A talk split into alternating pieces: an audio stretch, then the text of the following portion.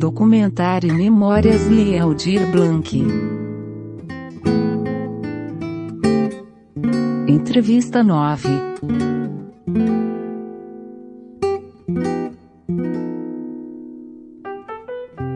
Meu nome é Pedro Vasconcelos, eu sou gestor cultural há 15 anos. É, iniciei minha trajetória na área da cultura como diretor da Secretaria Municipal de Cultura de São Leopoldo, aqui no Rio Grande do Sul, na Grande Porto Alegre. É, depois me tornei secretário municipal de cultura, ainda muito jovem, com 26 anos, em 2010. E até 2012. Em 2013, é, eu me tornei diretor de Cidadania e Diversidade Cultural do Ministério da Cultura. Na época existia a Secretaria da Cidadania e da Diversidade Cultural, então eu coordenei o programa Cultura Viva, a Teia da Diversidade, é, os editais de culturas populares e culturas indígenas no Ministério. E depois, em 2015 e 2016, eu fui diretor de políticas culturais da Secretaria de Políticas Culturais, na gestão do ministro Juca, coordenando o Plano Nacional de Cultura, coordenando o programa Cultura e Pensamento e o SNIC, o Sistema Nacional de Informações e Indicadores Culturais. E depois, em 2017, eu volto para São Leopoldo, inicialmente para cuidar apenas da área internacional da prefeitura, e a partir do, da metade de 2017 eu me torno então secretário de Cultura e Relações Internacionais. As duas áreas foram unificadas numa, numa mesma secretaria e agora, em dezembro de 2020, então eu fui reconduzido à secretaria, a gente reelegeu aqui, né? Então eu vou ficar aqui é, até 2024, é, continuando nessa função de secretário de Cultura e Relações Internacionais. Eu também represento a cidade de São Leopoldo na rede Mercocidades, que é a rede de cidades do Mercosul, na CGLU, que é a Organização Mundial de Cidades, é, e também na rede FALP, que é o Fórum de Autoridades Locais de Periferia, e também represento São Leopoldo no Fórum de Gestores de Cultura da ABM, que eu me tornei coordenador em 2019, coordenando um grupo de gestores de mais de 100 municípios brasileiros que compõem a Associação Brasileira de Municípios, então a ABM.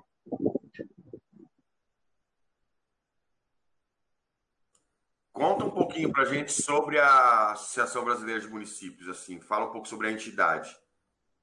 A Associação Brasileira de Municípios ela é a entidade municipalista mais antiga do Brasil. Ela foi, ela tem 55 anos e ela teve um papel muito importante na construção é, de legislações de políticas públicas nacionais. Ela surgiu, né, numa necessidade de representação justamente dos municípios frente ao governo federal. Né, os governadores sempre tiveram muito protagonismo nessa relação com o governo federal e os prefeitos sempre ficavam num papel secundário. Então a ABM surge dessa necessidade de uma articulação de, de prefeitos do, de São Paulo, Minas, Rio Grande do Sul, Pernambuco, e ela foi uma entidade que representou o conjunto dos municípios durante muito tempo. Depois, e ajudou na criação do SUS e de várias políticas públicas nacionais.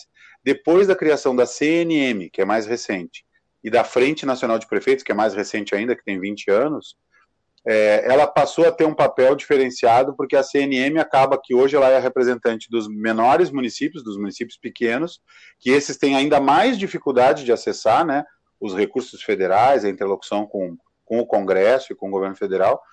E a Frente Nacional de Prefeitos é uma instituição que nasce dos prefeitos das capitais e ela hoje representa as grandes cidades brasileiras.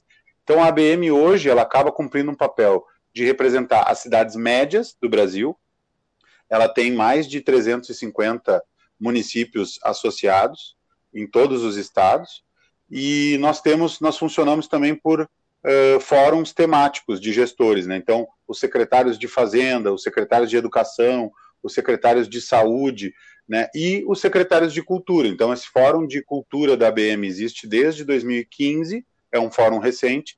E em 2019, então, eu passei a coordená-lo e a gente tem quase 100 municípios que, que participam ativamente desse fórum, né, e que também fazem essa interlocução com o próprio Ministério da Cultura e que agora é o com o Ministério do Turismo e com o governo federal de uma maneira geral.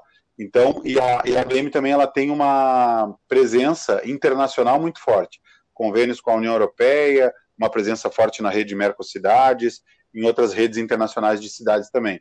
Então, das três entidades municipalistas, a que tem mais articulação internacional é a ABM, né, que representa os prefeitos brasileiros nas instituições mundiais, multilaterais e aqui na nossa região também na América Latina.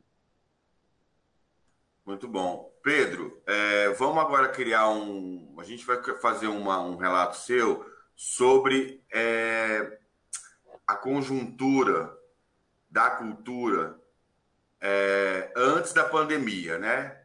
O que foi, o que foi as uhum. políticas culturais no é, antes da pandemia, né? Então, é, nós vivemos um momento muito difícil para a cultura brasileira, né? É impossível a gente não falar da situação que aconteceu em 2016, né, que houve uma ruptura com o Pacto de 88, com o Pacto da Constituição de 88 e esse pacto que de alguma maneira vinha sendo respeitado e cumprido entre as três instituições da República, né, o Pacto da Constituição, né, o, o papel do Congresso, do Supremo, da, do Poder Executivo Federal, ele foi quebrado, ele foi rompido com o impeachment da presidente Dilma em 2016. É, eu, é, particularmente, eu estava né, no Ministério da Cultura, na gestão da presidenta Dilma, é, nesse período. Nós acompanhamos tudo muito de perto e por mais limites e dificuldades que se poderia identificar naquele momento do Ministério da Cultura, com limitações orçamentárias e tal, você tinha um governo comprometidíssimo com as políticas culturais, ampliando iniciativas, ampliando frentes, garantindo direitos, inventando né, e criando é, muitas coisas novas no campo das políticas culturais e abrindo é, possibilidades de interseção com outras áreas das políticas públicas e você teve uma ruptura que ela, que ela inicia um processo de retrocesso muito pesado. Então a gente viveu as dificuldades todas do governo Temer, do desmonte dessa estrutura que a gente tinha montado, com aquele governo golpista do Temer. E com o governo do Bolsonaro, nós estávamos vivendo qual conjuntura em 2020, no início de 2020? Nós estávamos vivendo talvez a ofensiva mais brutal de censura e desmonte das instituições eh, culturais no Brasil. O desmonte da Funarte, o desmonte da Fundação Palmares, que coloca lá uma pessoa que é que nega o racismo no Brasil, o desmonte eh, da Ancine, né, que inclusive hoje é objeto de disputa ju judicial e que provavelmente o governo Bolsonaro vai perder. Toda a diretoria da Ancine pode ser condenada né, por crimes de responsabilidade em função de estarem desmontando toda a política que a gente construiu para o audiovisual brasileiro. É, o IFAM está sendo desmontado, que é a instituição mais antiga e mais capilarizada que nós temos da, da política cultural no Brasil, que tem 2 mil funcionários em todos os 27 estados, 50 e poucos escritórios, e está sendo desmontado, né? Então, se nós pegarmos as principais instituições culturais da República, elas estão sendo todas destruídas desde que assumiu o governo Bolsonaro em 2019, e, e, deliberadamente, porque é um governo né, que, que tem uma visão de mundo, uma visão ideológica que é contra a, a cultura, as artes, o pensamento crítico, né, identifica isso como inimigo da sociedade. Então, é, nós estávamos no início de 2020 vivendo um desmonte pesado e um corte orçamentário asfixiando o que tinha sobrado da Secretaria Especial de Cultura, que já não era mais o Ministério da Cultura, né? Foi no governo Bolsonaro que finalmente então eles extinguem o ministério e criam essa secretaria especial. Depois ainda fizeram o absurdo de colocá-la embaixo é, da, da asa do Ministério do Turismo, o que é uma tremenda distorção conceitual, porque o turismo é uma área das políticas, a cultura é outra, e se nós fôssemos pensar em alguém estar subordinado a alguém, talvez sim caberia o turismo estar subordinado à cultura, porque a cultura é uma política é, pública mais ampla, mais abrangente, que é, abrange um conjunto de áreas né, de conhecimento, áreas técnicas, né, e, e tudo mais. E, e, no caso foi feita uma inversão total. Quer dizer, um ministério pequeno, que era o Ministério do Turismo, abarca um grande ministério com a sua complexidade, que era o Ministério da Cultura. Então essa conjuntura ela já estava nos desafiando a fazer movimentos de pressão política, de cobrança do Congresso Nacional, para tentar manter de pé alguma política cultural, financiamento, porque a Lei Rouanet também vem sofrendo cortes, distorções e, e entraves. Então, nem os recursos da Lei Rouanet os municípios conseguem acessar, muito menos os do Fundo Nacional de Cultura. Os estados, a mesma coisa. Então, esse desmonte é, da política federal ela, ela tem é, relação direta também com o enfraquecimento da política nos estados e municípios. Então, acho que é nesse contexto que inicia o processo da pandemia e aí da discussão toda né, de uma lei de emergência, porque é, nós estávamos numa situação de calamidade pública na cultura do Brasil. Tá. É, qual que é, quais foram, assim, com o início da pandemia, da configuração da pandemia, do fechamento, né? Aonde a célebre frase o setor da cultura será o primeiro, foi o primeiro a parar e será o último a voltar. Quais foram as suas primeiras impressões, as primeiras ações que você, enquanto gestor e enquanto Associação Brasileira, foram é, é, fazendo assim, as ações iniciais, é, ainda não entrando ainda na, na, na, propriamente no engendramento da, da formulação da lei? Da lei. Uhum. É, é, eu vou falar um pouco aqui de São Leopoldo e depois falar um pouco também de, de outros municípios que aconteceu muito parecido, né? Aqui, é, o último evento de rua que nós realizamos foi no dia 15 de março. É um evento que a gente chama aqui Sarau do Rio, que é um evento grande que a gente fazia mensalmente no Museu do Rio, na beira do Rio dos Sinos aqui, porque tem um rio que corta a nossa cidade. Fizemos um grande evento no dia 15. No dia 21 de março, eu tinha o desfile do Carnaval de São Leopoldo que aqui o nosso carnaval é fora de época, porque a gente não consegue fazer em fevereiro, em função do carnaval de Porto Alegre de outras cidades que é no mesmo período. Então a gente ia fazer no dia 21 um grande desfile das escolas de samba. Ele foi o primeiro evento cancelado. Então a primeira iniciativa que a Secretaria da Cultura teve que fazer foi sentar com as escolas e pensar alternativas para essa situação em suspensa. Num, num, primeiro momento, como a gente não sabia quanto tempo ia durar a pandemia, a gente pensou, vamos adiar o carnaval para maio, então. Aí começaram todos os órgãos da saúde a dizer: não pode ter previsão para maio, porque a gente não sabe quando é que vai voltar a fazer evento. Pode ser que dure muito tempo esse processo de suspensão dos eventos públicos. E aí então começamos a discutir com o carnaval qual seria a alternativa para as escolas de samba, então, poderem não ter prejuízo, manterem a sua atividade, porque elas já estavam com os desfiles todos prontos, esperando, né, inclusive, para receber a última parcela do financiamento. E uma semana depois, portanto, no final de março, começa um movimento aqui no Rio Grande do Sul, é, em nível estadual, começa por Porto Alegre, entidades culturais de Porto Alegre, é, entidades estaduais, começam a criar um movimento dizendo assim: nós queremos criar um comitê emergencial da cultura para discutir a situação dos trabalhadores da cultura no período da pandemia, porque nós vamos ficar sem emprego, vamos ficar sem trabalho e sem renda. E esse movimento influencia diretamente São Leopoldo, e aí a gente propõe, então, à Secretaria da Cultura e o Conselho Municipal de Cultura, é, de Políticas Culturais, propõe a criação de um Comitê Emergencial da Cultura de São Leopoldo. E esse comitê foi composto por 50 artistas, trabalhadores, entidades representativas e a Secult. Né? Todos nós compunhamos esse comitê é, para poder pensar dia a dia. Né? Então, esse comitê nunca mais parou de se reunir, até hoje ele continua se reunindo e pensando ações é, ele, ele ficou com a incumbência, então, de pensar ações emergenciais para aplacar a situação, então, difícil que o setor estava começando a enfrentar e que nós sabíamos que isso duraria muito tempo.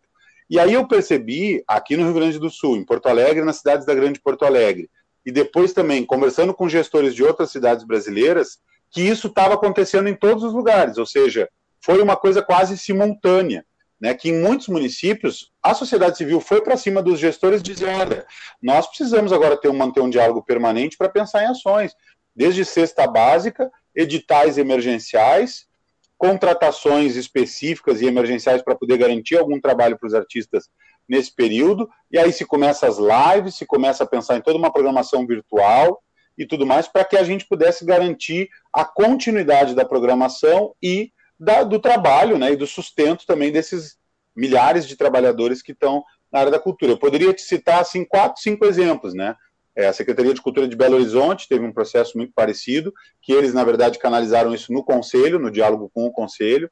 Lá em Serra Talhada e em outras cidades de Pernambuco também, é, ali na, na zona da Mata Pernambucana, é, também teve um movimento muito forte, que a gente conversou, participou de iniciativas. No interior de São Paulo, né, que daí vocês também acompanharam isso. É, aqui, depois, isso se esparramou para outras cidades do Rio Grande do Sul. Então, eu diria que no, no final de março e até a metade de abril, muitas cidades brasileiras já tinham constituído algum espaço de diálogo entre a gestão pública e a sociedade civil para discutir permanentemente qual ia ser a, a, a alternativas para enfrentar a pandemia no setor cultural. Ótimo, Pedrão. É, e, e, como, e, como, e, como, e como você entra, a ABM entra é, na questão da articulação nacional, de se pensar né, quais foram os primeiros passos, os caminhos, e como que você foi se envolvendo nessa construção é, de se pensar uma articulação e um diálogo nacional para se que vai que vai desembocar na, no, na lei? É, eu primeiro começo a participar de algumas conversas e, e articulações políticas provocado lá pela Comissão de Cultura da Câmara, né? E aí teve alguma reunião que eu fui convidado a participar, que estava começando a discutir o processo de uma lei emergencial, naquela época nós não chamávamos de lei Aldir Blanc, né? E eu prontamente me coloquei à disposição, disse que queria contribuir, disse que estava preocupado e que acho que a gente achava tinha que achar uma solução também. Mas eu acredito que eu entro para um processo nacional, assim, né, com é, uma participação é, mais importante, foi justamente quando é, vocês organizam uma, um movimento né, da Articulação Nacional, organiza a primeira grande web conferência que foi é, uma participação bem expressiva nacional. Eu participo, na verdade, sem ser convidado, sem ser uma pessoa que estava prevista para falar, e aí o Santini identificou que eu estava na sala, sabia que eu era gestor municipal, e disse: Ah, Pedrão, tu não quer falar também como secretário de Cultura de São Leopoldo? E aí eu falei. E a minha primeira fala, na primeira webconferência nacional, o que, que eu disse? Disse: Olha, falei, foi até uma fala direta para a Jandira. Disse: Olha, precisamos olhar bem essa questão dos cadastros, porque isso não é uma coisa simples para a gente colocar na lei federal.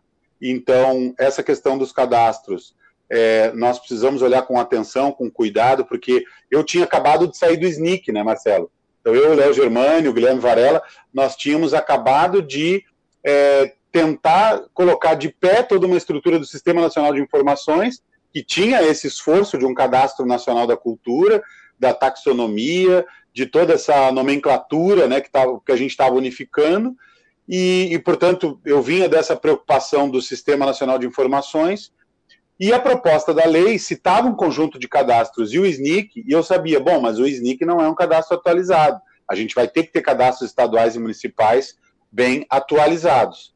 Eu, eu me lembro dessa provocação e depois eu disse isso, falei, olha, é, mas a gente também precisa fazer uma articulação forte dos municípios, dos gestores municipais, eu me disponho a ajudar nessa colaboração.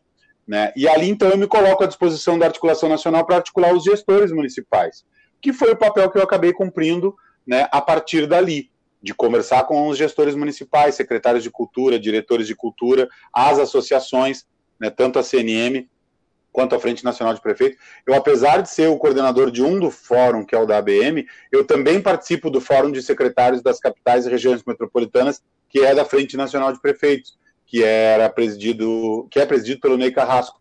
Então, dentro dessas entidades, a gente começou uma movimentação para dizer, ó, nós precisamos que a voz dos municípios seja ouvida, que a demanda dos estados é uma e a demanda dos municípios é outra.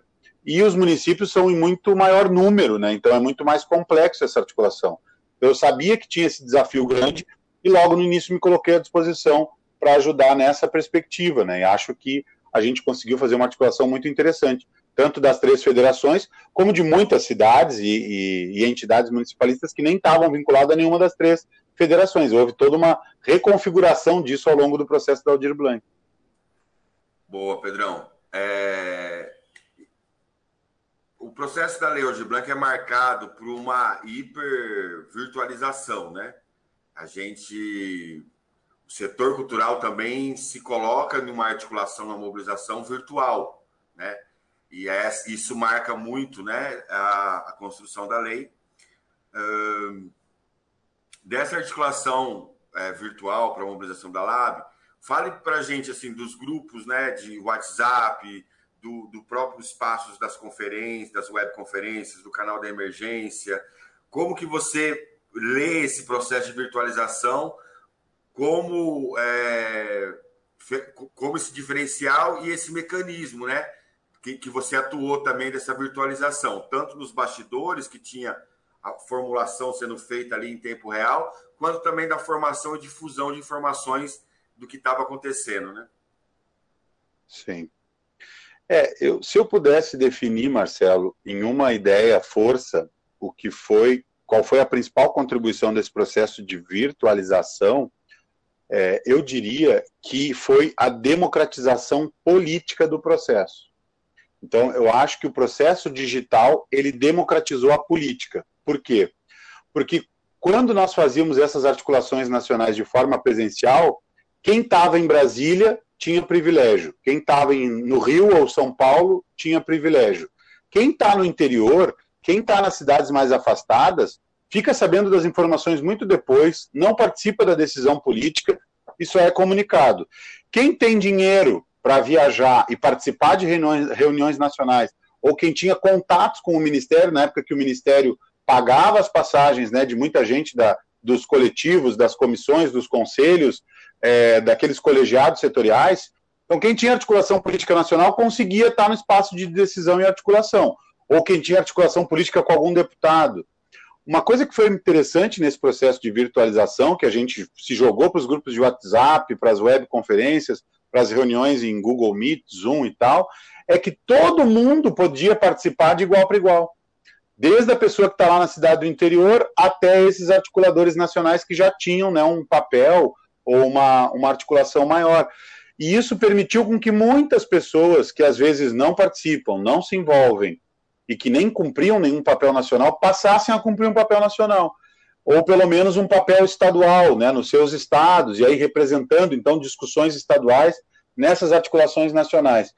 Então, a gente acabou é, construindo um conjunto de lideranças novas, que foram se tornando também conhecidas, referência e tal, que se fosse um processo presidencial, isso não teria acontecido dessa forma. Teria ficado centralizado em bem menos gente, provavelmente com pouca renovação efetiva, né? E também uma outra coisa interessante, né? Os gestores de cultura, eles têm também uma estrutura, têm secretário, secretária, têm dinheiro para viajar, têm acesso a um conjunto de informações, estão dentro de uma estrutura de gestão pública que te privilegia um conjunto de informações e condições. A sociedade civil tem muito mais dificuldade. Nesse momento, essa fronteira ela ficou meio borrada a gente participava das reuniões gestores e, e, sociedade civil, e mesmo que tivesse uma certa formalidade, por exemplo, nas nossas webconferências, ah, agora vai falar os deputados, depois vai falar os gestores, e depois vai falar a sociedade civil. Sim, mas nós estávamos todos ali falando de igual para igual, né? E, e no mesmo nível de, de escuta, de interlocução, de proposições, e não tinha uma situação hierárquica que privilegiasse só a fala dos gestores, por exemplo. Né? O que é, que é muito comum acontecer o que acontecia antes com muita facilidade. Então, essa democratização da política é, nessa mobilização da cultura me parece que foi a coisa mais interessante que aconteceu, e, e isso é uma coisa que me, me parece que veio para ficar.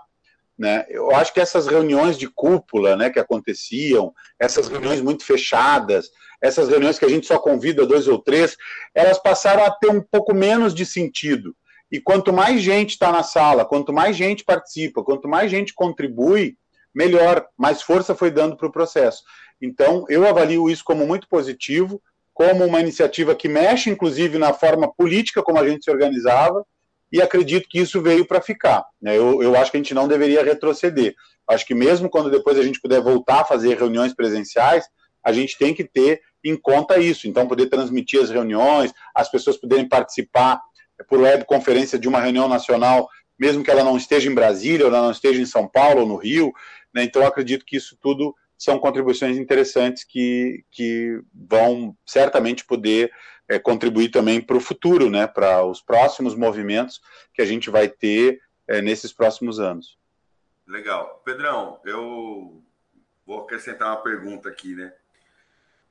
É, você fez parte, eu também estava junto contigo, Santini, a própria Jandira, da construção da Lei Cultura Viva, né? É, que eu acho que ela, eu acho que ela dá também um, um, um, ela baliza um pouco a gente nesse sentido, né? Conta pra gente assim, fazendo um Totalmente. paralelo, é, de como é que até para avançar nessa sua fala aí, de como você participou da construção de uma lei, né? Que não era uma lei também vinda só do governo, era uma lei construída a partir de demanda da sociedade. É, conta pra gente como é que você vê também esse processo da lei cultura viva, assim, e, e...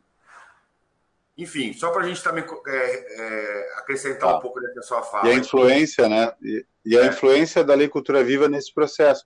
Eu acho, Marcelo, acho boa pergunta. Eu acho que a, o processo da cultura, da lei cultura viva e o processo do programa cultura viva, ele é o processo que mais aporta para a construção da lei Aldir Blanc.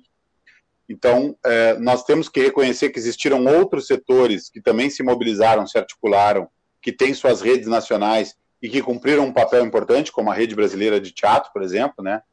É, mas, uh, e as várias associações do teatro, que eu não vou aqui listar todas, mas, sem sombra de dúvida, quem é a base principal da sociedade civil desse processo? Quem é a metodologia? Qual é a metodologia principal é, dessa construção? É, qual é a animação principal desse processo? É, então, me parece que ela vem toda do Cultura Viva, né? A gente não tem como não fazer essa referência. Eu poderia, assim, se a gente for citar as pessoas, né, que eu acho que, ficaria longo aqui, mas assim, em todos os estados brasileiros, os, articula os articuladores das redes de pontos de cultura foram protagonistas da articulação da Aldir Blanc. Né? Então, sem eles, a Lei Aldir Blanc não teria tido tanta capilaridade, a mobilização nacional não teria tido tanta força. E nós já vínhamos né, de um processo que culminou em 2014, mas que nós sabemos que, que ele vinha de anos antes, né, de pelo menos cinco anos antes, de construção de uma lei que transformasse o Cultura Viva numa política de Estado. E a, e a Lei Cultura Viva, ela inova num conjunto de medidas de facilitar o acesso da sociedade civil ao recurso público, de desburocratização, de destravamento de algumas travas que, que impediam que a sociedade civil acessasse o recurso público, depois vem a própria lei, logo em seguida, foi junto com a Cultura Viva, né, do marco regulatório das organizações da sociedade civil.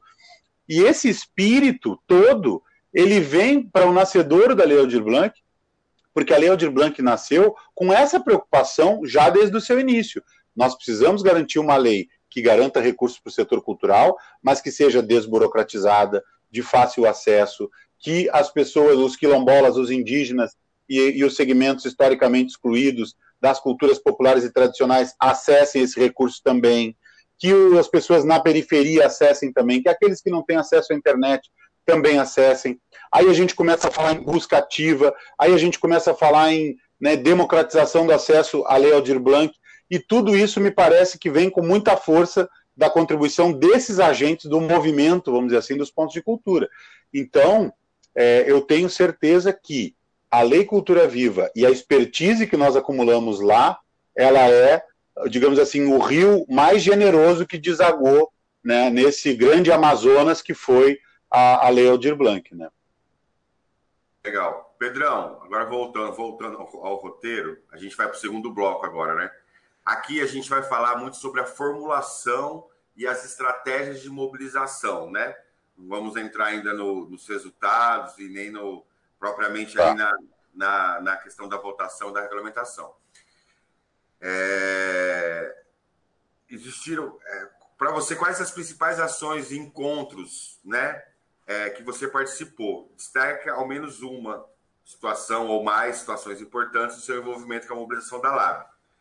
Eu, eu, eu não sendo tão pesquisador aqui agora sendo mais documentarista, eu destaco duas coisas, dois espaços que eu vi, que eu acho que é importante você é, falar, que era o seu papel ali no grupo da Convergência Cultural, que foi aquele trabalho mesmo de formular, e o, o seu papel também na, na é, mediando, né, articulando aquela, aquela webconferência com os secretários, que, que foi muito importante, né?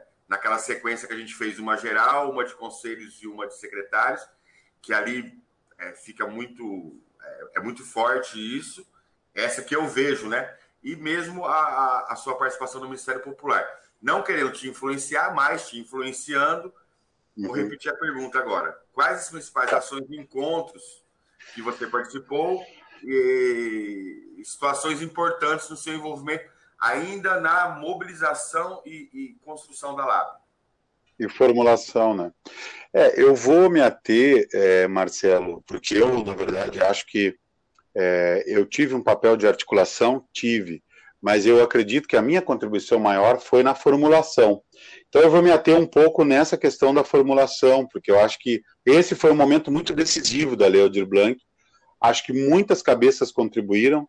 Certamente o Célio Turino foi a pessoa assim que trouxe o maior conjunto de elementos e, e ideias para a gente construir o primeiro texto da lei, é, embora tivessem várias iniciativas né, que, que partiram ali é, da, da Benedita, da Jandira, do Zé Guimarães, de vários deputados e da Comissão de Cultura, ali teve várias propostas né, de, de PLs, mas eu me lembro que quando nós começamos a fazer algumas reuniões é, do Convergência, do, do, Grupo Convergência Cultural, né, que tinha um conjunto de assessores, técnicos, alguns gestores e alguns representantes da sociedade ali, é, para a formulação do substitutivo que a Jandira Fegari tinha que apresentar como relatora já, eu acho que ali foi o momento mais importante da formulação da Lei Aldir Blanc. Eu, pelo menos, entendo assim. Por quê? Porque a Lei Aldir Blanc ela só se tornou efetiva e viável no momento em que a gente conseguiu dar a amplitude que a gente deu naquele momento ali para aquele substitutivo da Jandira e depois o segundo substitutivo ficou ainda melhor porque teve outras contribuições e, e ainda conseguiu abranger outras preocupações que a gente vinha trazendo. Aí eu vou dar algum, eh, eu vou dar alguns exemplos, porque é, teve, como você falou, né, teve é, aquela webconferência dos gestores que trouxe muitas questões importantes, teve uma discussão muito importante que a gente vinha fazendo ali no Ministério Popular das Culturas, nesse grupo, né, que estava sendo articulado ali também de agentes políticos, culturais do país todo. Mas no Convergência, eu acho que a gente conseguiu achar algumas das principais soluções da Aldir Blanc. Vou dar exemplos, que eu acho que são muito importantes. É, ali se discutia a questão de espaços culturais, a questão de um auxílio emergencial mensal para os trabalhadores da cultura, e a questão, se começou a discutir ali a questão do fomento. Sim, mas a Aldir Blanc também não pode ser só lei emergencial, ela também tem que pensar nos editais e no fomento, porque o fomento está paralisado. Foi ali que a gente construiu a ideia de que a lei deveria incorporar todas essas questões. E tinha uma polêmica. Nem todo mundo defendia a ideia de que o auxílio emergencial era uma questão central, porque ainda estava em debate no Congresso o auxílio emergencial dos 600 reais e a tentativa de inclusão do setor cultural no auxílio emergencial de 600 reais, que nós todos sabíamos teria sido melhor, né? Se tivéssemos entrado, os trabalhadores da cultura e da arte, tivessem entrado no, no, no, na categoria lá dos, dos autônomos e informais que receberam auxílio emergencial, isso teria sido muito melhor, porque isso não precisaria vir para a LAB. E a LAB poderia ter se concentrado no apoio aos espaços culturais que estavam se fechando, sem acesso nenhum, e nessa questão do, do fomento. E ali a gente traz a seguinte ideia também: não vamos permitir com que o governo federal execute uh, uma parcela desses recursos do Fundo Nacional de Cultura. Vamos propor uma descentralização total, 100% para estados e municípios. Essa proposta parte do nosso Fórum de Gestores. Depois o Fórum de Gestores Estaduais a, a, encampou a ideia também, e nós dos municípios foi, foi quem trouxemos essa proposta para a mesa. Claro, nós tínhamos um interesse direto, nós queríamos que todos os municípios recebessem recurso, mas nós também sabíamos da incapacidade de execução que o, que o Ministério da Cultura, a Secretaria Especial de Cultura tinha. Outra coisa que veio para o debate naquele momento, Vamos incluir as micro e pequenas empresas, não vamos ficar falando só em entidades da cultura, que isso vinha muito do Cultura Viva. Vamos incluir as micro e pequenas empresas, por quê? Porque como o nosso setor é informal, mas tem muita gente que agora abriu MEI, vamos abrir uma brecha para os MEI. Essa formulação saiu dali. Né? E depois, uma outra é, formulação importante, que eu acho que a gente fecha esse acordo ali no Convergência, nos fóruns de gestores com esses atores políticos, foi vamos dividir a execução dos três incisos da lei entre estados e municípios. Não dá para todo mundo executar tudo, porque ficaria um sombreamento grande, ficaria uma confusão grande, e esses cadastros teriam uma dificuldade muito maior da gente poder depois é, cruzar. Então, vamos propor que os estados executem o inciso 1, os municípios executem o inciso 2, e depois, então, se chega à conclusão de que estados e municípios deveriam executar o inciso 3, que era o fomento. Eu estou dizendo tudo isso, Marcelo, porque eu acredito que nós conseguimos, nesse processo de formulação conceitual do que é a lei, quais eram as suas atribuições, quais eram as, as frentes que ela ia aplacar do processo emergencial, nós tivemos muito acerto, né? Eu acredito que a única coisa que realmente não deu muito certo desse processo todo foi o auxílio emergencial, que a gente viu que de fato era uma coisa difícil dos estados operacionalizarem e que o auxílio emergencial da, da Caixa já tinha coberto uma boa parte desses beneficiários. Todas as outras formulações que a gente construiu ali e a, e a lista enorme de, de, de espaços culturais e segmentos que tinham que ser contemplados com o inciso 2 foi, foi um acerto enorme.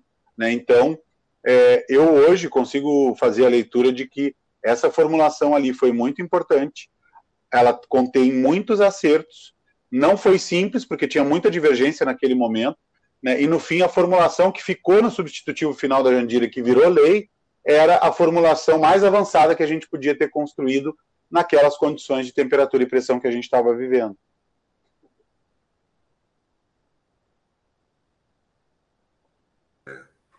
Bom, vamos lá. Agora a gente vai para o próximo bloco, que é aquele momento entre a votação e a aprovação, né? E, e sanção, né?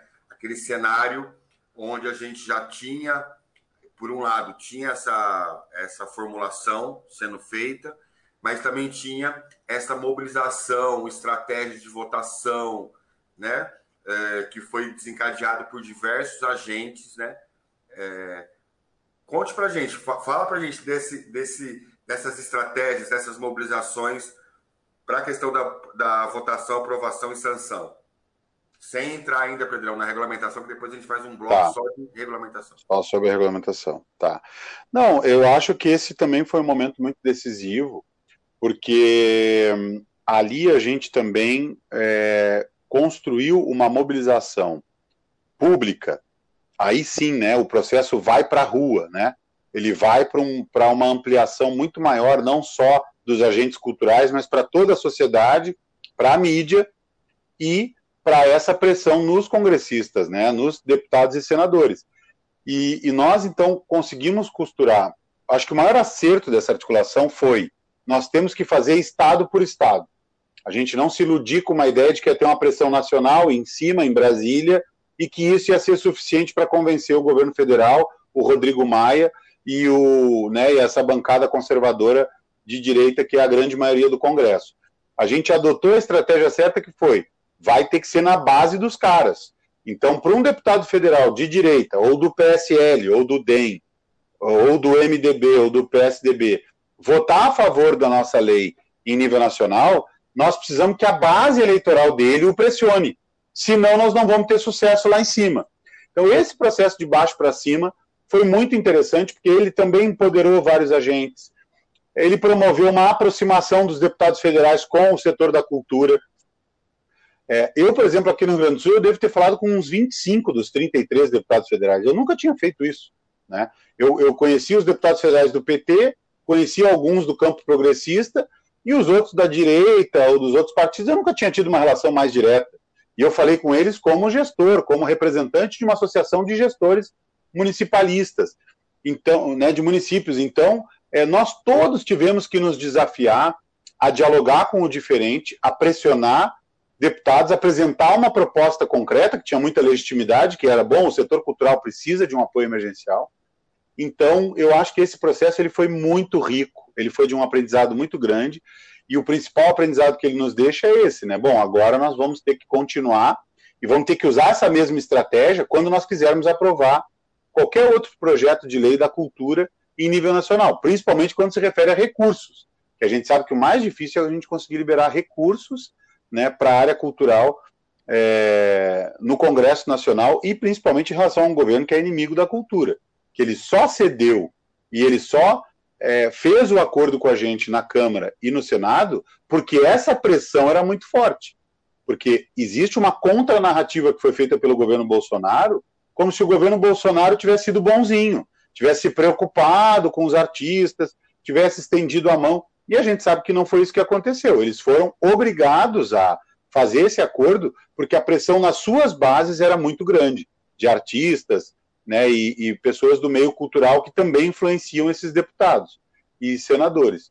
No Senado, a gente pode dizer que o processo foi um pouco mais fácil, porque essa coisa veio com muita força da Câmara, né, só um partido votou contra, e depois a sanção presidencial, acho que foi a nossa maior dificuldade, tanto que o Bolsonaro demorou 60 dias para sancionar, né, demorou, não, desculpa, foi para regulamentar que demorou 60 dias, é, demorou todo o prazo que ele tinha, acho que 30 dias, né, para sancionar.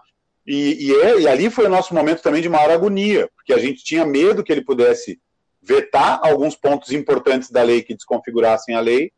Nós sabíamos porque o governo Bolsonaro já tinha se comprometido na Câmara uh, com a base governista e com a oposição, e depois vetava do jeito que eles bem entendessem, e a gente continuou a, pressão pela sanção, pela garantia. A deputada Jandira Fegali teve um papel muito importante nisso, para garantir que o que foi sancionado tinha sido o que tinha sido fosse o texto que tinha sido acordado na Câmara. Esse mérito nós não podemos tirar da Jandira, porque ela foi a, a nossa maior guerreira nessa disputa da sanção de garantir aquele texto como a gente vinha, tinha construído, claro, o substitutivo era dela como relatora, mas naquele momento ali foi muito decisiva essa, essa participação dela, e, e depois de outros parlamentares também. Então eu acredito que esse processo ele foi muito importante e talvez a gente possa dizer o seguinte: depois da, da Lei Cultura Viva, depois da Lei do Sistema Nacional de Cultura, depois das leis todas que nós aprovamos, a lei do audiovisual, não teve nenhuma outra lei da cultura brasileira que teve um processo tão grande de mobilização para sua aprovação como esse, que foi ali, justamente né, naqueles meses de uh, julho, agosto, setembro, né, essa pressão toda que a gente fez. Então, é, eu acredito que esse processo ele foi muito significativo e ele nos deu um, um grande aprendizado nessa perspectiva do empoderamento que a gente tem, né, na própria é, definição do orçamento federal. Quando a gente quer, quando a gente se mobiliza, a gente consegue, né? Muito bom, Pedrão. É... Qual, como que você vê o papel do governo federal da regulamentação e, e esse e, fala também desse papel que vocês fizeram, né? Ali se criou um outro um grupo muito forte que tinha o Conecta, tinha o, as entidades municipalistas, tinha o Fórum de Gestores, quer dizer, a própria deputada Jandira Fegali, é, foram diversas reuniões, né, documentos, diálogos. Uma coisa também que eu lembrei aqui agora que eu tenho aqui anotado no meu texto, que é ainda estava em transição também ainda, né? Tanto da cidadania para o turismo, quer dizer, houve ali, foram quase 90 dias, né, entre a, regula, entre é. a sanção e a regulamentação. Se você puder aprofundar nisso, no detalhe, cronologicamente para a gente, é muito bom. Tá. É, é, eu acho que essa discussão ela também foi muito importante da regulamentação e qual eram as principais questões da regulamentação que tomaram mais tempo nosso e que, que foram objeto de maior disputa com o governo federal. Porque aí justiça seja feita, muitas coisas que a gente propôs no início da regulamentação, porque antes de começar qualquer reunião com o Ministério do Turismo e o Ministério da Cultura, quando a lei foi sancionada pelo presidente, nós já encaminhamos um documento para o Ministério dizendo: essa aqui é a nossa proposta de pontos para regulamentação, porque a lei trazia um conjunto de definições importantes, mas algumas coisas ficaram abertas na lei, ficaram genéricas. E aí, quando nós, gestores municipais e estaduais, vamos nos deter na questão legal com as procuradorias, para saber qual é o instrumento que vai ser utilizado para executar o inciso 2, qual é o instrumento que vai ser utilizado para executar o inciso 3, como vai ser feito esse levantamento do inciso 1 dos auxílios, né, do, dos auxílios emergenciais, daquela, né, daquela bolsa emergencial, é, e principalmente, né, eu acho que isso permeou a discussão toda da regulamentação, é, não só quais os instrumentos, mas como nós vamos garantir a segurança jurídica dos gestores e, e dos beneficiários em relação a uma lei que era totalmente nova e emergencial no meio da pandemia.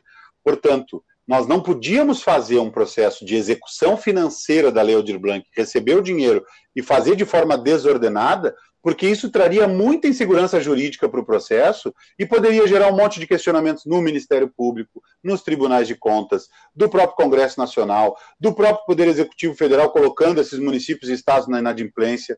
Então, claro que tinha uma preocupação de fazer o beneficiário final se receber o recurso, mas que essa preocupação principal ela foi resolvida lá na lei. Na regulamentação, qual era a preocupação principal? Bom, que agora na execução da lei a gente tem a garantia de que essa execução ela possa chegar na ponta com segurança jurídica para todo mundo, para depois ninguém ser apontado, depois ninguém ter que devolver dinheiro, e muito menos para a gente não alimentar uma narrativa política do Bolsonaro para dizer, ó, viu, a gente passou dinheiro para os estados e municípios e eles não sabem fazer, eles não conseguiram executar. Nós tínhamos uma preocupação muito grande com isso, porque nós nunca tínhamos conseguido liberar 3 bilhões de reais para estados e municípios. Foi a primeira vez na história do Brasil. Então nós tínhamos uma responsabilidade política como gestores. Nós precisamos fazer esse processo dar certo. Essa era a diretriz principal que, é, que, que, que norteou, que orientou esse grupo de trabalho que tu citou do, do fórum, quem, assim, de cima para baixo, né? Quem é que teve mais importância nesse processo? O Fórum dos Secretários Estaduais foi certamente a entidade mais importante, né? Depois a CNM, a ABM, a Frente Nacional de Prefeitos e o Conecta. Por que, que eu faço essa escadinha hierárquica? Porque certamente as principais contribuições elas vieram do Fórum dos Secretários Estaduais, né? E, e eles também tinham uma responsabilidade maior do que todo mundo, porque os estados iam receber um volume maior de recursos e, e eles têm um território muito grande para atender, e eles também iam ter que se relacionar com os municípios. Né? No caso dos municípios, qual foi a principal proposta que eu fiz e que a gente acabou acordando e que depois foi difícil convencer o governo federal, mas no fim eles cederam? Foi essa, de dizer, bom, municípios, estados executam o inciso 1 porque municípios não têm condições de executar o inciso 1. A Ana Clarissa da CNM também teve esse mesmo entendimento, e o Ney Carrasco da FNP, da, do Fórum de Secretários, também teve esse mesmo entendimento. Nós, municípios, não vamos ter cruzar, como cruzar banco de dados. Nós não temos como acessar o banco de dados do governo federal, da Receita, do INSS, dos servidores públicos, para saber quem é quem. Então, a gente vai ter que fazer os editais nos municípios no escuro. Então, a gente não poderia ficar responsável. E também o instrumento de repassar recurso através de um auxílio emergencial, ele não é simples de executar. E aí tu tem municípios pequenos que não têm essa condição e essa condição e estrutura. Se seria difícil para uma cidade como São Paulo, imagina para uma cidade pequena de 5 ou 10 mil habitantes. Então, como a gente decidiu que era capilarizado, era para os 5.500 municípios, tinham que ser instrumentos que fossem viáveis dos 5.500 municípios executarem. E aí, então, essa proposta, os estados abraçaram, né, na mesma hora, todo mundo concordou com esse entendimento, e os estados abraçaram, mas quem demorou para entender isso foi o governo federal que em algum momento até propôs que os municípios executassem o auxílio emergencial e os estados o apoio aos espaços no inciso 2. E a gente disse, não, isso é uma inversão completa. Quem tem condições de, de olhar para no seu território onde estão os espaços culturais são os municípios. Então, eles é quem podem dizer se é uma associação cultural, se é um centro cultural, se é um espaço de teatro independente, se é um ponto de cultura, porque eles estão no dia a dia lidando com essas instituições. Então, uma escola de arte. Então, eles é quem vão dizer: bom, essa escola merece receber 10 mil por mês. Esse ponto de cultura, ele merece receber 3 mil por mês, porque ele tem uma despesa e a gente conhece a atividade que ele desenvolve. O Estado teria muito mais dificuldades de fazer isso. Com as diferenças entre os estados, vamos imaginar, para Roraima seria mais fácil fazer isso, mas para estados como Rio Grande do Sul, são Paulo, Minas e Bahia, que tem muitos municípios, seria impossível executar o inciso 2. Imagina a Secretaria de Cultura do Estado da Bahia tendo que fazer um levantamento de todos os espaços culturais dos municípios baianos. Demoraria meses para construir esse levantamento e poder fazer uma distribuição justa do recurso.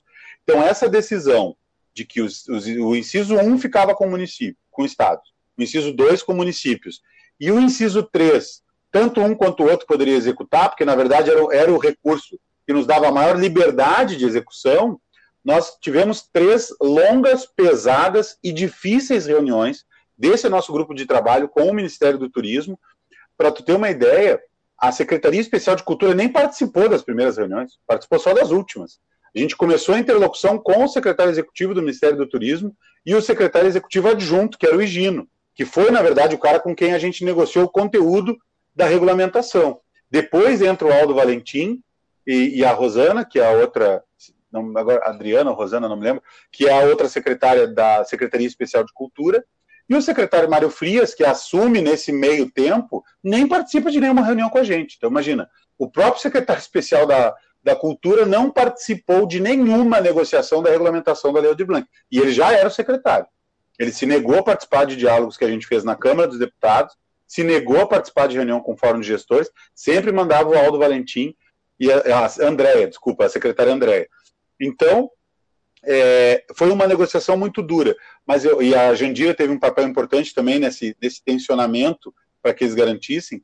É, e teve um outro, um outro ponto polêmico muito difícil, que a gente tentou convencer eles de que no inciso 2 poderia ser pessoa física, não só pessoa jurídica para receber o recurso do inciso 2.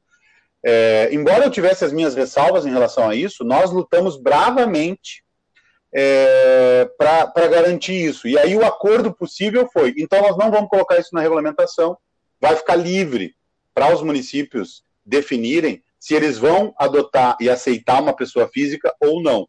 Que foi o que efetivamente acabou se demonstrando mais efetivo, mais correto. Por quê? Porque em alguns municípios isso é muito tranquilo, muito viável, e a própria Procuradoria dos Municípios entende, porque já desenvolve outras políticas dessa forma, pagando diretamente a pessoas físicas, e em muitos municípios, a grande maioria deles, isso a gente pode falar, é, não foi esse o entendimento. Então, acabou que o inciso 2 ficou restrito só a CNPJs. Né? Então, é, essa foi uma grande polêmica da regulamentação. Eu, eu acho que é importante a gente registrar aqui para a história. Né? Isso acabou gerando muita confusão também, porque a narrativa que saiu é, dessa discussão foi que era permitido a pessoa física no inciso 2, e não é isso que a regulamentação diz. A regulamentação deixou isso em aberto, ela não regulamenta isso, né? ela fala quem são os possíveis beneficiários do inciso 2, ela fala que, uma, que pode ser um espaço cultural representado, ou que seja, que tem uma pessoa física como responsável, mas a regulamentação ela não diz com todas as letras que uma pessoa física pode representar um espaço cultural e receber o recurso. E por isso muitas procuradorias ficaram inseguras, e por isso muitos municípios não adotaram isso como política, e por conta também da 8666, isso se tornou um pouco mais difícil. Né? Uma outra importante discussão da regulamentação foi é, a questão dos espaços, né? que era é, como, seria, como seria esse reconhecimento dos espaços, é, como seria essa, essa definição do 3 mil a 10 mil, que a lei deixava em aberto, se teria um escalonamento, o, o a Secretaria é, Especial de Cultura chegou a propor um escalonamento para deixar isso normatizado, né? eles não gostavam dessa ideia aberta de 3 a 10 mil, e aí cada município define. Isso foi muito importante, porque isso permitiu com que cada município moldasse a lei à sua realidade. Portanto, nós, de novo, né, nós tínhamos razão quando a gente defendeu isso lá no texto da lei, porque município pequeno é uma coisa, município grande é outra, cada espaço cultural tem um tipo de custo, despesa e tudo mais, e também a questão dos meses, que era, uh, vai ser por três meses, vai ser por seis meses, vai ser por um mês, o governo federal queria deixar isso engessado, e a gente não deixou eles engessarem isso, a gente deixou esse inciso 2 aberto, para que cada município definisse de acordo com a sua realidade. E uma outra polêmica grande, que foi a do inciso 3, do fomento, no fim, eu acho que essa talvez tenha sido a nossa vitória política mais uh, fácil e uma das mais significativas. Porque foi assim: o inciso 3 ele não pode ser entendido só como editais. Ele era muito mais abrangente na, no seu texto, né? E ele, então, ele era, no meu entendimento, o que, que era o inciso 3? Tudo que tu não conseguiu fazer com o inciso 1 e que tu não conseguiu cobrir com o inciso 2, o inciso 3 ele abre o leque para tu fazer várias outras possibilidades, se não todas as possibilidades. Prêmio, que foi uma coisa que eu defendi muito, editais de prêmios, né? É, chamadas públicas simplificadas. Foi o inciso 3 que nos permitiu fazer editais é, com uh, tempos, períodos menores de execução, né? Porque a, a 8666 exige todo uma, um, um, espaçamento no tempo dos editais, e o inciso 3 nos permitiu, então, é, uma liberdade maior. E eu tenho certeza que essa. E aí eu entendi que o Ministério do Turismo concordou com essa nossa fala, né, do grupo de trabalho. Então, eles também tinham esse entendimento de que o inciso 3 era realmente o um inciso que nos permitia criar, inovar e pensar em soluções adequadas a, a cada realidade, considerando a diferente realidade dos municípios. Então, acho que isso foi muito importante, e para os estados também. Se a gente fizer depois um apanhado do que, que foram os editais do inciso 3 nos municípios e o que, que foram os editais no inciso 3 no, nos estados, tem uma diversidade quase infinita de possibilidades aí que foi experimentada por estados e municípios na execução da lei. Então, acho que esses foram os pontos principais aí da regulamentação e acho que foi um momento de aprendizado também para todo mundo muito grande, né? Porque daí todo mundo teve que se debruçar sobre a questão é, da gestão cultural mesmo, né? Da gestão pública, dos recursos, a partir das, da legislação existente, que a gente não tem como fugir dela, né? Pedrão, é muito bom. É, tem um ponto que me chama a atenção, que é como você foi gestor do Sistema Nacional de Informações Culturais, é, existia ali uma tentativa, né, de se conseguir criar um processo que fosse também mais fácil de sistematizado, de ser mapeado, né, de um, de um modelo é de cadastro. Esqueci e, de falar disso. E, enfim, é, e eles também foram para uma loucura primeiro, né? Porque, no primeiro momento, eles queriam homologar tudo, né? E. É. Eles se atrapalharam bastante nesse aspecto, né? É, fala é... desse cenário, que é um cenário que eu acho que. Porque acho que é uma perda muito grande que houve, né? Das é. vitórias. Você falou muito das vitórias, mas teve essas, essas derrotas também, né? As derrotas, claro. É, Marcelo, é, foi bom tu ter lembrado disso, porque eu acabei não falando, mas assim, é, nós defendemos é, para o Ministério do Turismo e para a Secretaria Especial de Cultura que se os cadastros, o modelo de cadastro fosse unificado, fosse padronizado em nível nacional, isso seria muito importante para a constituição desse Sistema Nacional de Informações e Indicadores, do Sistema Nacional de Cultura, que é um dos instrumentos mais estratégicos para a gente poder calcular o PIB da cultura, para a gente poder identificar quem são esses trabalhadores, qual é a sua renda, quanto de, de economia que eles movimentam, se eles estão na informalidade ou se eles não estão, quais são os segmentos que têm mais trabalhadores e os que têm menos, quais são os que têm mais dificuldades de acessar o recurso público. Nós teríamos condições de fazer um mapeamento com muito mais facilidade se esse processo tivesse integrado. A gente defendeu isso no processo de regulamentação, foi uma proposta dos municípios. Alguns estados não eram a favor disso, é bom, é bom dizer aqui, lembrar também. Foi uma insistência muito nossa dos municípios de dizer isso, né? E aí nós então uh, propusemos. E aí o que, que eles disseram num primeiro momento? Não, nós não temos tempo de criar um sistema de software, um sistema virtual que pudesse conectar tudo isso e tal. Então, nós vamos deixar livre, cada um faz o seu cadastro municipal, cada um faz o seu cadastro estadual. Por um lado, alguns estados estavam querendo isso mesmo, que tivesse uma coisa assim, deixa que cada um se vira, né? E por outro, tinha muitos, muitos gestores que, entendendo a importância disso para o futuro, defendiam, não, vamos tentar resolver isso agora, que a gente já cria um banco de dados poderoso, importante, né, de informações de todo o país. Depois nós vamos poder se debruçar sobre esse banco de dados. Alguns usavam o seguinte argumento: ah, mas é uma lei emergencial. Se a gente começar a criar muita, e a gente tem pressa, se a gente começar a criar muita dificuldade nesse processo agora, aí a gente não vai conseguir pagar rápido todo mundo. Hoje eu posso dizer, esse argumento, na minha opinião, ele não era um bom argumento na época, ele continua não sendo, porque a demora do processo não se deu por causa dos cadastros os cadastros foram feitos rápidos. A demora do processo se deu porque a legislação de execução orçamentária e financeira dos municípios ela é burocrática e as máquinas municipais e estaduais são lentas porque tem poucos funcionários. Então esse não era um bom argumento, mas ele foi muito utilizado. Não, deixa disso, deixa os cadastros livres para estados e municípios, cada um fazer como quer, depois a gente pensa numa unificação. Eu acho que isso foi um erro, né, de quem defendeu isso.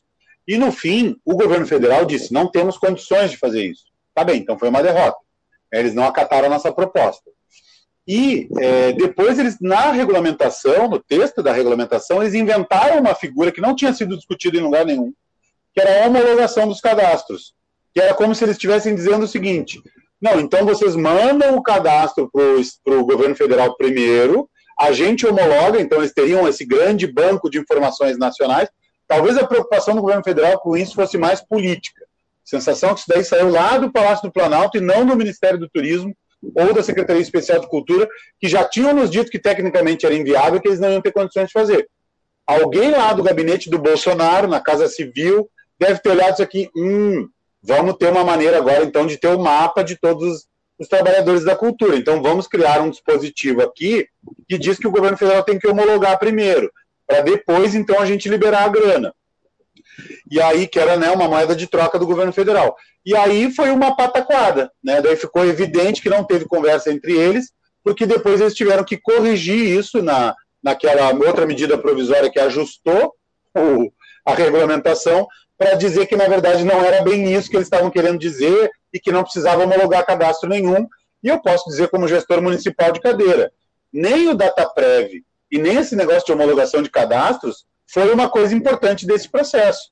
O que valeu mesmo foi os municípios montando seus cadastros, a maioria lá em Google Forms e tal e tal. Alguns já tinham sistemas de cadastro, mas a grande maioria fez com, a, com as ferramentas que tinha é, fizeram rápido, né? Alguns municípios, alguns casos foram demorados, foram complicados, excluíram pessoas, claro, não foi um processo uniformizado e teve muito problema também. Mas, de uma maneira geral, eu posso dizer, foi rápido o processo de cadastramento, porque a sociedade civil estava mobilizada. Não foi por causa que os gestores sabiam como fazer e sabiam o que queriam. É porque a gente construiu daí uma tecnologia que foi disseminada pelaquela plataforma lá do, da articulação nacional, né, do canal do YouTube e pelas milhares de webconferências que a gente fez, eu, eu Marcelo, para ter uma ideia dos números, tá? depois eu, eu contei assim, eu falei diretamente com 1.250 municípios brasileiros, dando orientações, dando sugestão, principalmente sobre isso, cadastro, como é que faz, inciso 2, o que que pode, inciso 3, o que que pode. Então a gente fez, né, imagina, eu que sou um ator nesse processo, imagina tu, Santini, outros, o Célio, que falaram com muito mais gente, né? A Úrsula, né, que falou, foi muito convidada para falar também, o Fabiano. Então, a gente conseguiu conversar com muita gente no sentido dessas orientações e cadastramento não foi o problema, a gente conseguiu cadastrar todo mundo. Agora, os cadastros são todos diferentes, então nós não vamos poder ter um banco de dados unificado em nível nacional. O que conseguiu ir para a plataforma Mapas, aí sim, né, está padronizado, ali vai ter um grande banco, talvez vai ser o maior banco de dados, e ali, a partir dali, nós vamos conseguir ir integrando depois outros formulários e talvez agregando informações para outros formulários. Esse é um grande desafio da política cultural daqui para frente. Mas a gente teve uma derrota, sim, pelo governo federal, porque eles não acataram isso. Isso vai ser um prejuízo para o futuro, mais do que um prejuízo para a execução da lei propriamente dita. Né? E agora nós vamos ter que, como é que se diz, é, caminhar no escuro, nós vamos ter que tentar integrar o que a gente puder né, que essa era, para mim, uma das discussões mais estratégicas também. Pedrão, boa. É... Eu, eu, eu tinha pensado uma coisa aqui, o que, que era mesmo? Bom, não estou lembrando aqui agora, mas era sobre ainda esse período da regulamentação. Não, mas é isso, depois eu lembro. É, Meu Pedrão, microfone está ok? O tá som okay. não está ruim aí? Não, tá bom. É... é... ah, lembrei. Na verdade é o seguinte, quando você fala sobre essa questão aí do seu papel enquanto formador, né? É... Que acabou que meio que praticamente não houve uma profissionalização, né? Você fez um papel desse, o canal da emergência, a escola, o observatório, a, a o conceito de comitês, de grupo de trabalho, né? Foram, foram coisas que não, não tinham na regulamentação. Então, eu vejo assim. Esse, a essa... coisa da participação da sociedade civil, né, que a gente insistiu muito, né, que tinha que ter o diálogo com a sociedade, é. e isso foi importante também, né? E aí eu acho que tem uma coisa que é assim, é, que você fala muito bem aí, que é que você foi gestor do Ministério da Cultura, que é além do papel de regulamentar, o Ministério não fez nenhum processo de formação, né? Ele, ele, ele, ele, ele, ele, se isentou, né? É. o, o, Ministério ele não cumpriu o papel de Ministério, nem o Ministério do Turismo, a Secretaria Especial de Cultura, ele foi o tempo inteiro passivo no processo, isso não foi só na regulamentação, foi do início ao fim do processo da LAB, ele foi passivo. Eu tenho relação com servidores que estão lá e conversei com esses servidores ao longo do processo. E o que eles nos relatavam é que era um grupinho de quatro, cinco pessoas que discutia a LAB dentro do, da Secretaria Especial de Cultura, então isso também não foi democratizado para outros servidores. Eles não formularam soluções, as soluções todas vieram dos gestores estaduais e municipais e da sociedade civil. E depois, em todo o processo, a gente poderia falar a mesma coisa. Nem no processo de formulação, nem no processo de aprovação, nem no processo de regulamentação, nem no processo de detalhamento da regulamentação, que é um, que é um subitem aí dessa nossa pauta da regulamentação, nem no processo de orientação de estados e municípios, e nem no processo de acompanhamento eles vão ter. Agora, quando começar a executar os projetos, claro, muitos já estão sendo executados, mas muita coisa ficou para 2021 executar, eles também não vão acompanhar, Marcelo. Pensa bem, se tu é ministro de uma pasta que disponibiliza 3 bilhões de reais para estados e municípios, se tu não vai montar uma força-tarefa gigantesca, com 80 funcionários, com gente acompanhando todos os estados, com gente falando pelos canais de webconferência, orientando municípios, reunindo com todo mundo todo dia, fazendo regulamentações novas, portarias, instruções normativas, dizendo agora vai ser assim, agora vai ser assado, achamos um problema aqui, achamos a solução. Eles deveriam ter feito isso, né? E quem é que fez esse papel? O Fórum dos Secretários Estaduais, as três entidades municipalistas e a articulação nacional que foi da sociedade civil. Ou seja, o Ministério Paralelo aí das Culturas, quem, quem cumpriu esse papel fomos nós. Por isso também que nós nos tornamos referências nacionais tão importantes, porque nós acabamos cumprindo um papel de Estado. Essa que é a verdade, que era o papel que o ministro de Estado e o seu ministério deveria ter cumprido e não cumpriu, né? Ou seja, teve um vácuo aí que eles deixaram enorme que a gente ocupou, né? Inclusive, tinha, inclusive houve um esforço para eles fazerem uma instrução normativa sobre a regulamentação, né? É, que é, que é o que eu chamo de regulamentação da regulamentação, né? que é o detalhamento da regulamentação, que a regulamentação também foi muito falha, né? Se, a gente não falou, aquele texto de regulamentação, ele é, na verdade, um, um grande, uma montanha para um rato. Ele, ele contribui muito pouco para o processo de regulamentação. Ele, na verdade, ele traz mais preocupações do próprio governo federal em ter um controle do processo do que efetivamente de como estados e municípios devem executar a lei.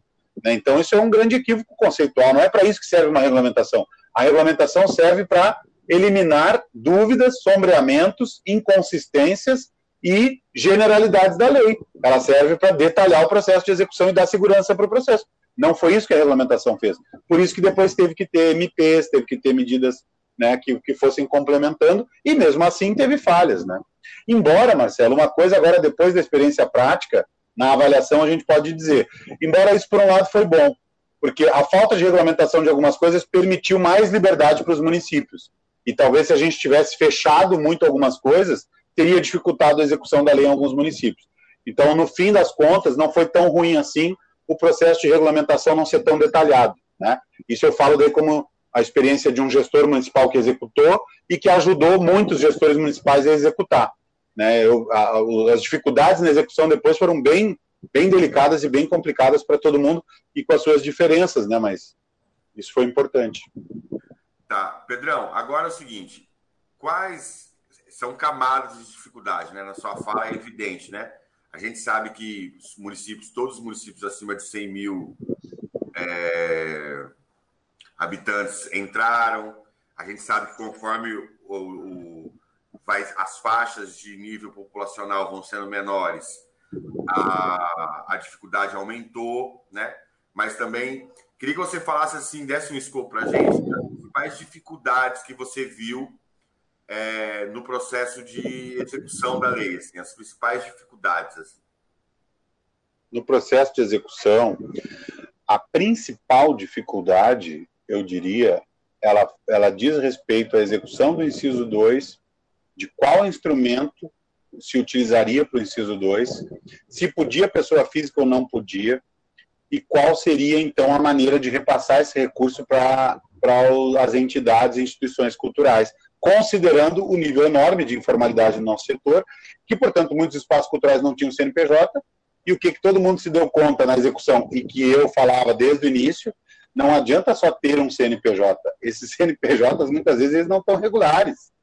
E isso, cara, se a gente for fazer uma pesquisa e um levantamento, digamos assim, dos 100% dos espaços culturais brasileiros, uns 10% deve ter CNPJ. E dos 10% que tem CNPJ, 10% deve ter CNPJ em dia. Então, quase que 1% só do nosso universo tem um CNPJ em dia. Muita gente teve que se colocar em dia. Aqui em São Leopoldo, na Grande Porto Alegre, em vários municípios do Rio Grande do Sul, o que, que eu vi? Tá? Eu sei que essa não é a realidade do Brasil. O que, que eu vi? A galera se foi correr, até como sabia que ia receber um dinheiro, tinha uma expectativa de receber o recurso, se regularizou. Porque alguns foram obrigados a fazer isso para receber o dinheiro. Mas, para mim, essa é a grande dificuldade da execução. O inciso 3, que eu achei que teria mais dificuldade para execução, logo, logo se ajeitou as abóboras na carruagem, todo mundo identificou o seguinte: dá para fazer chamada pública, dá para fazer credenciamento, dá para fazer edital simplificado, dá para fazer prêmio, dá para fazer projeto, dá para fazer pessoa física. Então, o inciso 3, ele foi a grande solução do processo de execução, na minha opinião. E eu também defendia isso desde o início, tu te lembra? Eu defendia isso desde o início. Mas não vamos tratar o inciso 3 como se isso daqui fosse só fomento, não vamos tratar o inciso 3 como se isso aqui fosse só né, uma política cultural que o gestor tem mais liberdade para determinar. O inciso 3, na verdade, era uma grande facilidade que a gente tinha de escoar o dinheiro. Alguns municípios caíram nesse erro de colocar 80%, 90% no inciso 2 e não deixar nada para o inciso 3, e aí estão tendo que devolver recursos, porque o inciso 2 era mais difícil de executar. E as regras né, de execução e de, de funcionamento são mais difíceis. E o inciso 3 acabou sendo uma grande solução. Eu não sei se vocês têm esse dado, mas eu imagino que a maior parte do recurso da Aldir Blanc foi executado no inciso 3. Né? Então, pela, pela, minha experiência empírica, pelo, pelos municípios e estados que eu acompanhei, não tem nenhum dado para falar sobre isso. Né? Então, é, o inciso 3 foi uma solução. A maior dificuldade foi achar a regra, achar o caminho para o inciso 2, mas também, lá pelas tantas, eu diria assim, lá por novembro, é, já tinha bastante municípios que tinham conseguido construir soluções e isso se disseminou para os outros. Que ele foi um processo meio piramidal, né, Marcelo? Quando alguns municípios achavam a solução, os outros iam adotando igual. E isso daí ia funcionando, porque daí o procurador tinha mais segurança para dizer, não, isso aqui está dentro da legislação, eu posso fazer, então. Né? E, e, a nossa maior entrada eram os procuradores. E o secretário de Cultura ele pode chegar para o prefeito e dizer, não, vamos fazer assim. Mas como tem que passar por uma procuradoria, o cara vai dizer, não, mas isso aqui não pode, não, mas isso aqui não dá, mas a 866 não permite. Não, mas vocês estão querendo fazer de uma maneira que a gente nunca fez, então é, a gente não tem segurança. Não, mas a lei não deixa isso claro. E isso foram os entraves que foram surgindo, né? As eleições municipais também, né, Pedrão? É, as eleições municipais também, e, e, principalmente em cidades pequenas e médias, nas grandes eu acho que isso não interferiu tanto, sabe, Marcelo?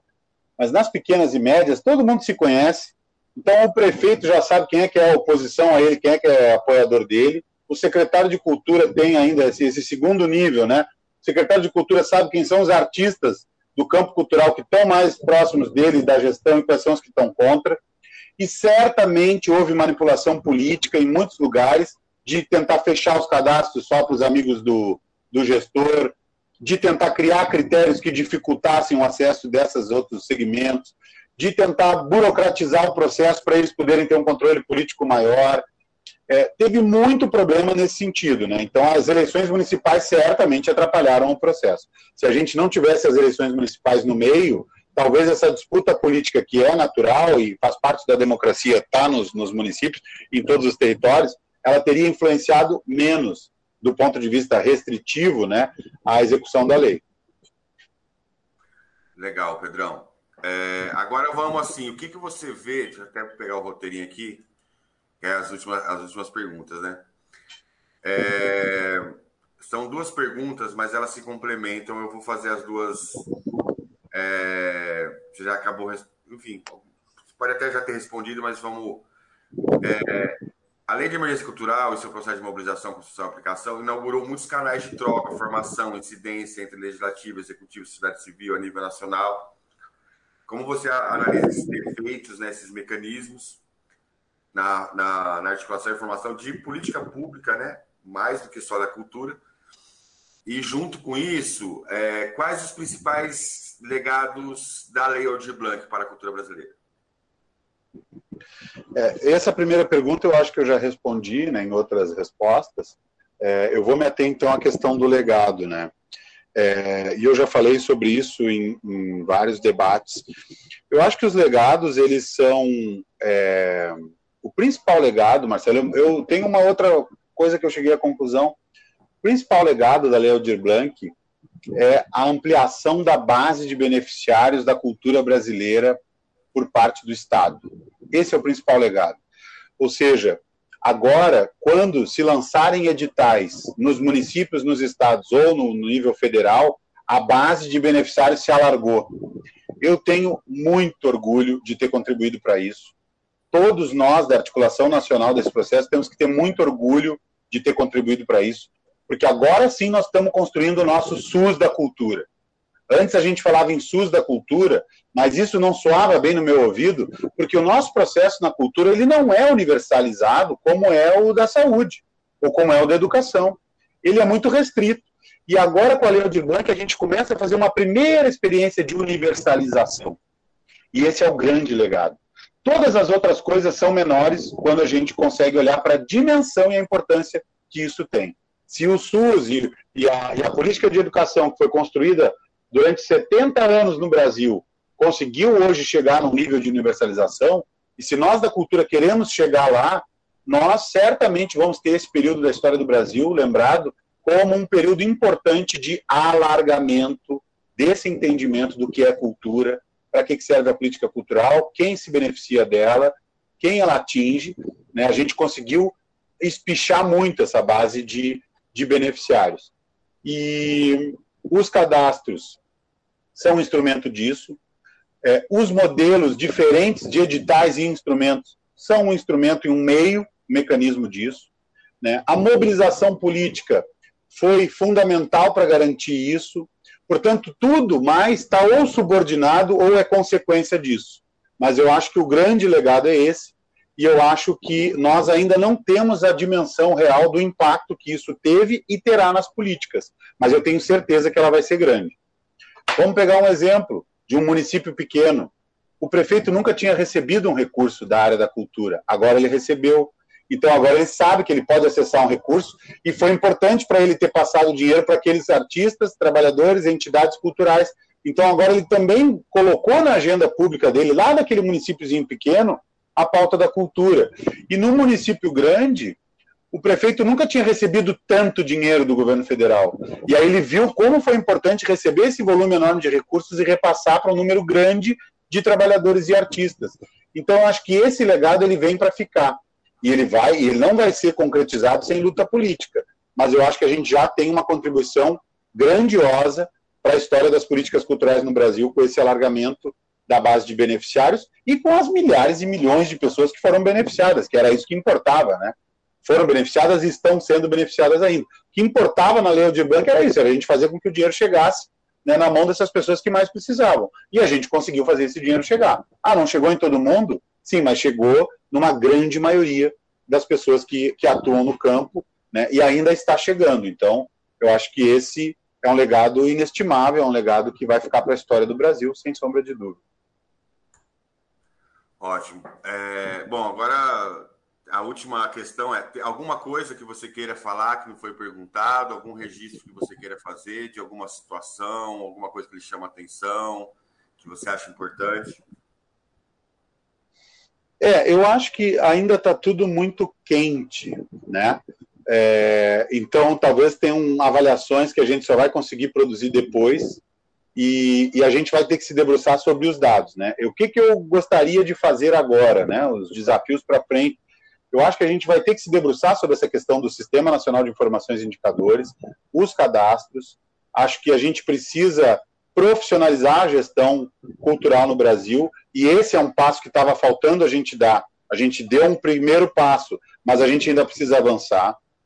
É, isso vai ser estratégico, pensando no futuro do Brasil. Vamos imaginar o seguinte: se nós que defendemos que a cultura é um pilar central do desenvolvimento sustentável, do desenvolvimento nacional, se ela é uma, um dos setores econômicos mais importantes, se cultura, arte, criação, pensamento, produção de conhecimento é tão estratégico para a soberania, soberania de uma nação, e se cultura é um elemento tão fundamental para a vida das pessoas, nós não podemos fazer isso de forma amadora ou despreparada ou nas coxas ou do jeito que a gente vinha fazendo em muitos lugares.